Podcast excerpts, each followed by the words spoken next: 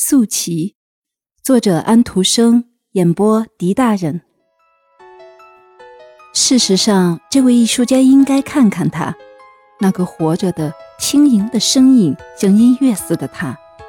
他可以送一个消息到那豪华的公馆里去，说那个大理石的素琪已经完工了。他现在就向那儿走去，走过宽广的庭院，这儿在大理石的池子里，有海豚在喷着水。百合花开着花，新鲜的玫瑰花苞在开放。他走进一间高阔的大厅，墙上和天花板上涂着的颜色、文章和图案射出灿烂的光辉。穿着华丽服装的仆人，他们像拉雪橇的马儿似的，带着许多叮当的小铃，在高势阔步地走来走去。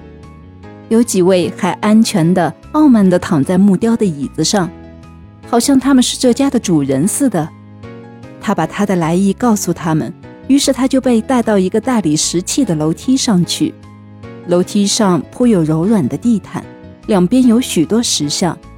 他走过许多富丽的房间，墙上挂着许多画，地上镶着由种种不同颜色的石块拼成的花纹。这种琳琅满目的景象使他感到呼吸沉重，但是不一会儿他就感到一阵轻松。因为这家的高贵的老主人对他非常谦和，几乎说是热烈。他们谈完话以后，他在告别时还叫他去看一看小姐，因为他也希望看到她。仆人们领着他走过富丽的大厅和小室，一直到他的房间里去。这里最华贵的东西就是他。这位小姐和艺术家谈话，任何赞美，任何礼颂。都不能像他的心那样融化他，超生他的灵魂。他提起他的手来吻着，没有什么玫瑰花比这更柔和，而且这玫瑰花还放出火，火透进他的全身。他感到了超生，话语从他的舌尖上涌出来。他不知道自己在讲些什么东西。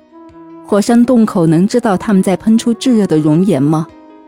他对他表示了自己的爱情。他立在他面前，惊呆、愤怒、骄傲，他脸上露出一种藐视，一种好像忽然摸过了一只黏湿的青蛙时的表情。他的双颊红起来，嘴唇发白，眼睛冒火，虽然这眼睛像黑夜一般乌黑。你疯了，他说：“走开吧，滚开吧。”于是他就转身不理他。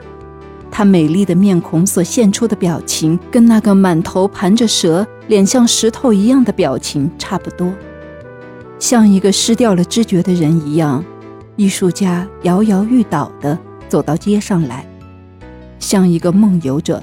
他摸到自己的家中来，这时他忽然惊醒，陷入一种疯狂和痛苦中。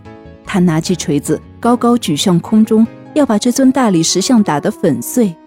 可是，在痛苦中，他没有注意到他的朋友安吉罗就在他的身边。安吉罗一把抓住他的手臂，说：“你疯了吗？你在做什么？”两人扭作一团。安吉罗的力气比他大。年轻艺术家深深吸了一口气，就倒到椅子上去。出了什么事情呢？放镇定些吧，说吧。”安吉罗说道。可是，艺术家又能说什么呢？他怎么能够解释呢？安吉罗在他的话里找不到线索，所以就不再问了。你天天在做梦，弄得你的血液都要停滞了。跟我们大家一样，做一个现实的人嘛，不要老是生活在想象中，弄得理智失常。好好的醉一次，那么你就可以舒服的睡一觉。让一位漂亮的姑娘来做你的医生吧。平原上的姑娘也是美丽的，并不亚于大理石宫的公主。她们都是夏娃的女儿，在天国里没有丝毫分别。跟着你的安吉罗来吧，我就是你的天使，活生生的天使。有一天你会衰老，你的筋骨会萎缩，于是，在某个晴朗的日子，你就会躺下。当一切在欢笑和快乐的时候，你就会像凋零的草一样，再也生长不下去。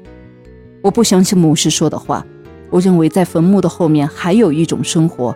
这只不过是一种美丽的想象，一种讲给孩子听的童话罢了。只有当你能够想象它的时候，它才能引起你的兴趣。我不是在梦中生活，我是在现实中生活，跟我一块儿来吧，做一个现实的人吧。”于是他就把他拉走了。在此时此刻，他能做到这一点，因为这个年轻的艺术家的血液里正燃着火，他的灵魂正在起变化。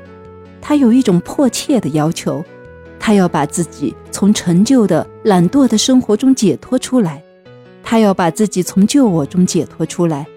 因此，这一天，他就跟着安吉罗走出去。